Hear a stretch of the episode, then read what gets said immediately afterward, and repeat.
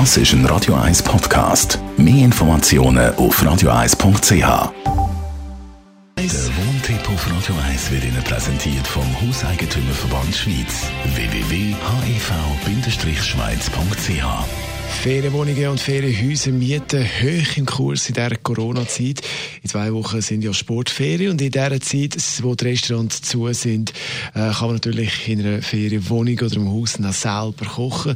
Und ganz grundsätzlich werden mehr Ferienwohnungen gebucht, auch für den Rest vom Jahr. Das hat man schon feststellen Reden wir also über das Mieten und äh, Vermieten von so Ferienwohnungen und Häusern.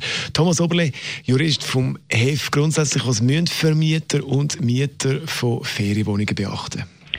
Also in meinen Augen ist es einfach wichtig, dass man äh, klar im Mietvertrag schriftlich regelt, also nicht mündlich, sondern schriftlich regelt, äh, was Sache ist. Oder? Wichtig ist, dass man einen befristeten Mietvertrag erstellt. Die meisten Mieter werden ja nicht für mehrere Monate mieten, sondern vielleicht für ein, zwei, drei Wochen. Jetzt, jetzt denke ich an Skifahren im äh, Februar.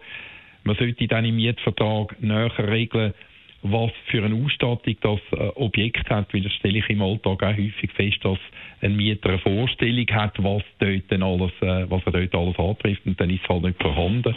Soll zum Beispiel die Frage klären, wird Bettwäsche zur Verfügung gestellt, hat es ein Auto, Abstellplatz zum Beispiel, wie ist die Anbindung an öffentlichen Verkehr und also wichtiger im Sommer wäre dann auch noch die Frage, hat es allenfalls eine Gartenterrasse mit Gartenmöbel. Wenn es ums Zahlen geht, was ist da entscheidend? Ja, bei der Bezahlung ist es ja häufig so, dass der Vermieter eine Anzahlung wünscht, meistens zum Zeitpunkt, wo der Vertrag eingegangen ist.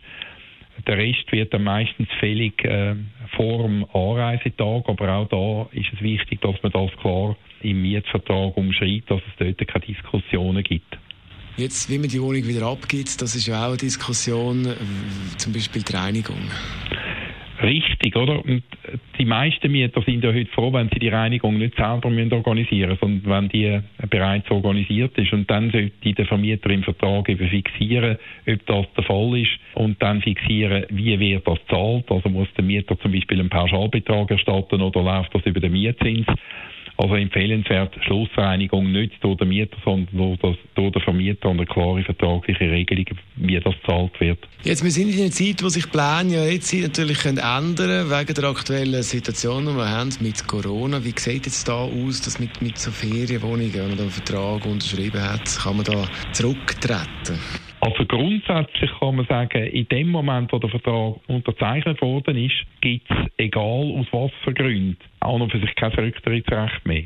Also der Mieter hätte ein kostenloses Rücktrittsrecht äh, nur dann, wenn in wichtigen Punkten die Mietwohnung nicht, also die Ferienwohnung nicht den Punkten entspricht, die er sich gewünscht hat, oder?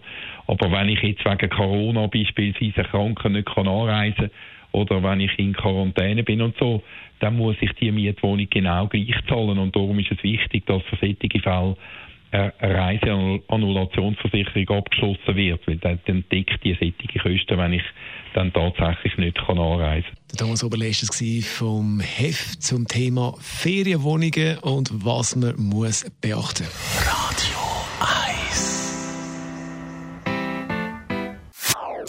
Das ist ein Radio 1 Podcast. Mehr Informationen auf radio1.ch.